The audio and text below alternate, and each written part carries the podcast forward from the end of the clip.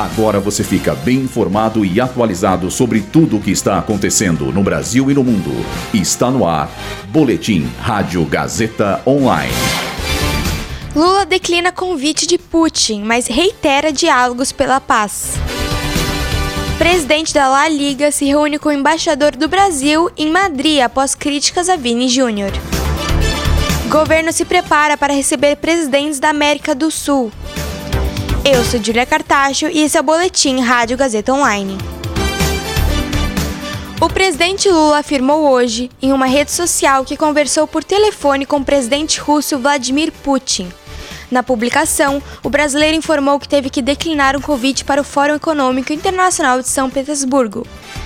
Ainda de acordo com o post, Lula disse que não pode ir à Rússia neste momento mas reiterou a Putin a disposição do governo brasileiro, ao lado de Índia, Indonésia e China, de dialogar com os lados envolvidos na guerra da Ucrânia na busca pela paz.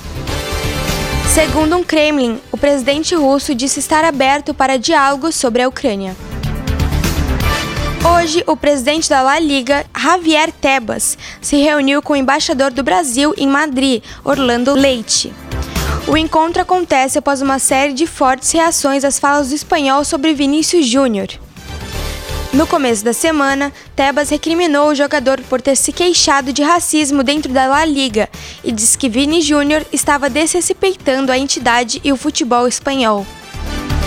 Em um comunicado conjunto, a Embaixada do Brasil e a La Liga afirmaram que condenam qualquer manifestação racista e se comprometem a seguir lutando contra essa violência que afeta o esporte.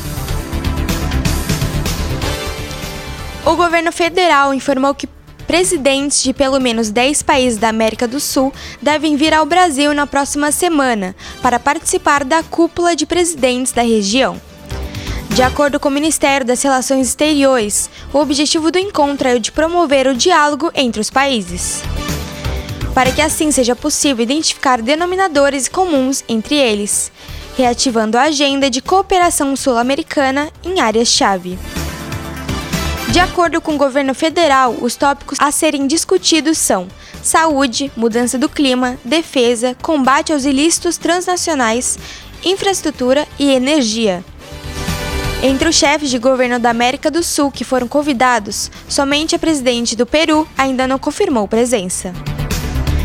Esse boletim contou com roteiro de Julia Lozano e Luísa Borgli, suporte técnico de Agnoel Santiago, supervisão técnica de Roberto Vilela, supervisão pedagógica de Rogério Furlan, direção da Faculdade Casper Libero, Marco Vale.